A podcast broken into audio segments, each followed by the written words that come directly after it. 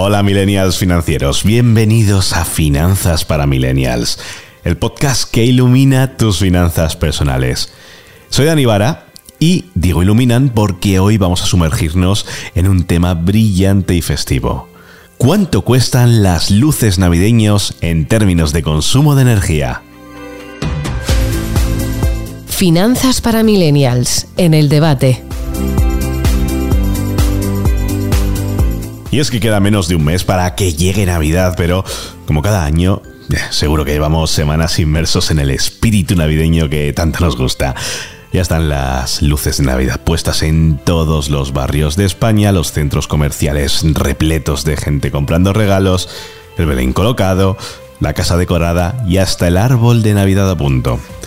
Y es que una de las decoraciones principales en todas las casas son las luces de Navidad. Pero, ¿sabemos cuánto dinero gastamos al ponerlas? ¿Quieres saber cómo calcular el consumo de electricidad de esta decoración? Pues quédate. Y es que a la pregunta ¿cuánta energía consumen las luces de Navidad? La respuesta a esta pregunta es depende. Depende de a qué hora se utilicen más las luces, dados los tramos horarios en la factura de la luz aprobados por el gobierno de la tarifa de luz contratada que tengamos, del tamaño de nuestra vivienda, ya que cuanto más grande sea, más luces habrá a priori, y especialmente del tipo de luces que utilicemos.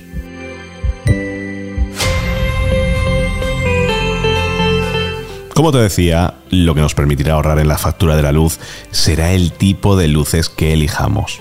Y es que un juego de luces puede consumir entre 10 y 200 vatios por hora, dependiendo del tipo de bombillas y su eficiencia. Y es que esto puede sumar bastante rápido dinero a la factura de la luz. ¿eh? Por ejemplo, si dejamos encendidas las luces durante 5 horas al día durante un mes, podemos hablar de un consumo adicional de electricidad que podría oscilar entre los 3 y los 60 euros. Sí, sí, eso sí que es un regalo considerable para tu factura.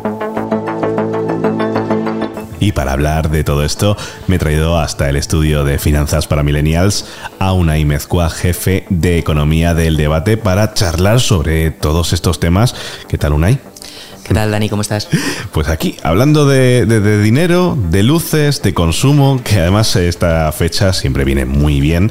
Y mira, voy a hacerte eh, una pregunta. ¿Tú sabes cuánto dinero se gasta realmente en electricidad? Eh, sobre todo con las guinarlas, con el árbol.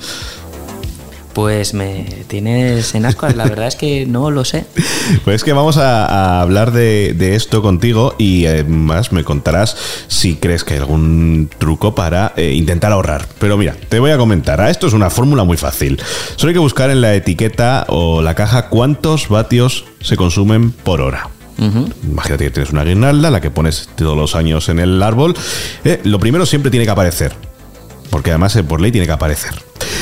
Después mirar en nuestra factura de la luz el coste medio de la electricidad kilovatios hora.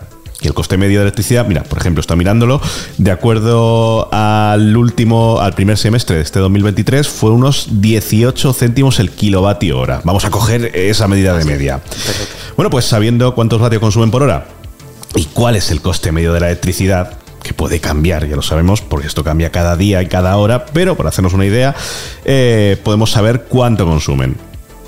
Además, tampoco nos podemos olvidar que los tramos horarios eh, cambian de uno a otro. Si tienes una, si tienes una tarifa regulada, con, trámites, eh, perdón, con, tramos horarios, mm. efectivamente, así es. Tal cual. Pues vamos a irnos al ejemplo práctico. que aquí yo creo que es cuando. Estoy impaciente. Yo creo que cuando la gente se va a dar cuenta de lo que realmente se consume. Eh, supongamos que nuestra luz de Navidad, vamos a ponerle que son LED que es lo que se recomienda. ¿no? Y responsable. Efectivamente. Unos, eh, he estado buscando también por internet, la media son unos 8-10 vatios. Vale, bueno, pues si vamos a usarlo el último mes, el mes que queda, perdón, 30 días de aquí en adelante, a una media de 10 horas al día. ¿Te parece mucho o te parece poco? Me parece muchas horas, pero yo por lo menos soy de, que, de los que cuando pone las luces de Navidad quiere que se vean y que ¿A se que sí? vean desde fuera, desde dentro y prácticamente a todas horas. Vamos, O sea que la pones en la calle, esa que ve- se yo vea desde la calle. incluso 24 horas. Bueno, vamos a hacer para esto una media, ¿vale? Hemos dicho 10 horas al día, que me parece que está bien. En total, mira, estos son 300 horas de uso reales. Bueno, pues si multiplicamos 8 vatios de media por 20 días por 10 horas, ¿sabes cuánto consumiríamos? 2,4 kilovatios. 2,4. Sí, ¿qué dices tú? Ojo, que ya son, ¿eh? Ya son. y estamos hablando de una guirnalda de solamente 8 vatios. Pero bueno, si nos pasamos a lo que sería, en términos económicos, sería 44 céntimos. Es decir, que una sola guirnalda, contando con todos estos factores que estamos hablando, de que sea LED, que sea de eficiencia energética alta, eh, bueno, pues nos podemos hacer una media también.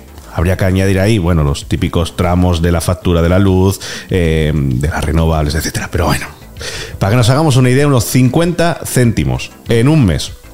Esto multiplícalo por cada guirnalda que tengas en tu casa. Oye, yo creo que no es mucho, ¿no? El gasto energético que se hace en este tipo de, de- de- de elementos. No, no, en absoluto. Además, tienes que tener en cuenta que hay varios estudios que vinculan la iluminación navideña, por ejemplo, con, con un- con una mayor alegría. De hecho, no es casualidad que, por ejemplo, las calles más comerciales de las ciudades sean las- luego las más iluminadas. O sea, justamente ayer estaba paseando por mi barrio eh, con mi mujer y es un barrio que es eminentemente residencial. Hay poca, po- po- relativamente poca iluminación, salvo en determinadas urbanizaciones, ¿no? que tienen ahí como una competición entre ellos y la alegría es patente cuando pasas por esa zona, por lo menos en mi caso. Además, eh, también, eh, bueno, sabes que se hacen estudios de todo tipo y uno de ellos eh, decía que en las casas que están más iluminadas con iluminación navideña, se tiende un poquito a consumir menos calefacción, porque yo creo que es eh, la sensación de, de calidez que te da este tipo de luces. no sé yo si cuando la apagas después ya dices tú, bueno, pues ahora hay que subir un poco la calefacción, pero que se tiende a bajar, nada, medio grado, un grado de media, las casas que están más iluminadas con iluminación navideña que las que no. O sea, que eso también me parece una locura. Curioso, muy curioso, pero sí que es cierto que aportan, entre otras cosas, aportan calidez. Sí, sí, coincido plenamente con ello. Además, yo creo que también hacen eso que, eh, bueno, estemos en un ambiente más navideño, más con el jersey puesto en casa. Yo creo que todo, todo ayuda, ¿no?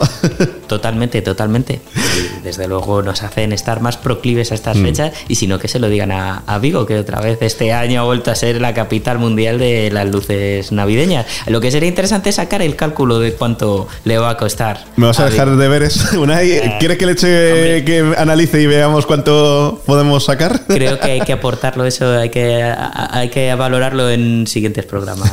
yo creo que sí. Oye, puede ser interesante, pero eh, además es que yo creo que mm, sobre todo se ha atendido en estos últimos años a la concienciación de cambiar, eh, bueno, la típica luz que teníamos antes a iluminación LED, que me venía muy bien porque precisamente una de las cosas que recalca siempre el alcalde de Vigo es, señores, que está muy iluminado, pero es todo LED que consume una quinta parte de lo que sería eh, una iluminación tradicional incandescente. Entonces, hombre, yo creo que con estos cambios que están haciendo poco a poco en el día a día, sí que nuestro bolsillo lo, lo- lo nota. Tanto, claro, a nivel, eh, bueno, muy macro en el caso de una ciudad, como, oye, con nuestras propias casas, si cambiamos todo a LED, ya no solo eh, vámonos a la iluminación eh, navideña, sino vámonos a, a todas las lámparas. Es que se nota realmente el consumo energético. Totalmente, mira, yo te cuento además una experiencia personal. Yo hice reforma en casa hace año y medio apenas y opté también por cambiar todos los focos que tenía empotrados en el techo y los pasé a LED y el ahorro es del orden de entre el 15 y el 20%. O sea que es bastante, es bastante notable a lo, largo de, a lo largo del año global. En el caso de la iluminación navideña, pues exactamente igual. Estamos hablando de que un 20% con el precio que están cogiendo eh, las facturas de la de electricidad, pues un ahorro al cabo de un año bastante importante para los bolsillos. O sea que la concienciación de eh, intentar ser más eficiente energéticamente en todos los sentidos, no solo en la iluminación, creo que es un, un aspecto a tener muy en cuenta, Unai. Efectivamente. Bueno, pues te voy a contar más cositas. Otra estrategia es usar, por ejemplo, para intentar, vamos a ponernos a ahorrar dinero. ¿vale? Pues mira, eh, hay una que es muy tonta, que es la de usar temporizadores para limitar el tiempo que estas luces están encendidas. Oye, pues quieres que quede bonito, que lo que me estabas contando tú, que se vea bonito desde la calle, las pones a lo largo de la ventana. Pero no tienen por qué estar todo el día. Le podemos poner un temporizador que en el bazar de confianza que tenemos debajo de nuestra casa nos cuesta 5 euros, nos vale mm, para años y años, porque esos bichos son duros como demonios y no se rompen nunca, eh, y eso nos puede ayudar a reducir también bastante la, la factura, en el caso de que tengamos muchísimas guirnaldas, muchísimas luces, y ya no solo cuando acaben las luces de Navidad, sino para todo el año. Muy interesante, la verdad, lo del temporizador, porque estás en la cama calentito, no te apetece ir a desenchufar el árbol de Navidad y tiras de ello. Además, el temporizador tiene otro uso, que yo en mi caso también lo, lo utilizo, que es que en verano eh, conecto las luces del salón, por ejemplo, al temporizador y así eh, da la percepción de que hay alguien en la casa durante los meses en los que está la casa vacía. Sí, Efectivamente, y eso, bueno, dicen que de cara a los ladrones, el ver que hay movimiento dentro de una casa, pues como que se les quita las ganas de ir a esa, irán a la que está enfrente, que no tiene nadie. Al fin y al cabo es intentar evitar un poquito el peligro. Y por último, esto es para la gente un poco más técnica, eh, ¿sabías que agrupar las luces en series cortas también puede reducir el consumo? Así que si la gente quiere también reducirlo un poquito en la factura navideña de las luces, pues es tan fácil como coger y intentar eh, conectarlas en serie, una tras otra. Y eso ahorra también pues unos céntimos, que al fin y al cabo hemos visto que pues eso sale a pocos euros a- al mes, lo que no va a salir tener esto. Pero oye, si podemos rascar todavía un poquito más de todo esto, creo que vamos a ganar todos. Tanto nosotros, nuestra factura y el planeta. Totalmente, muy bien, muy bien visto, sí señor. Pues nada, Unai, muchísimas gracias por estar con nosotros en Finanzas para Millennials, en este, oye, podcast un poquito más financiero y, o sea, más navideño, aunque también hablamos de la parte financiera, que es lo que nos gusta. Gracias a ti, Dani, un placer.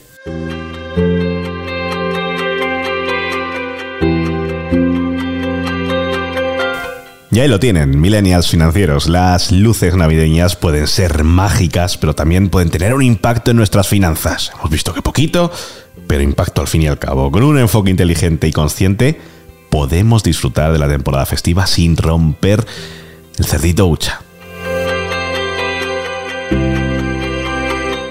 Y recuerda, este es solo uno de los muchos pequeños cambios que pueden tener un gran impacto en tu bienestar financiero. Hasta la próxima y que tus finanzas sigan brillando. Un abrazo, soy Dani Vara y felices fiestas.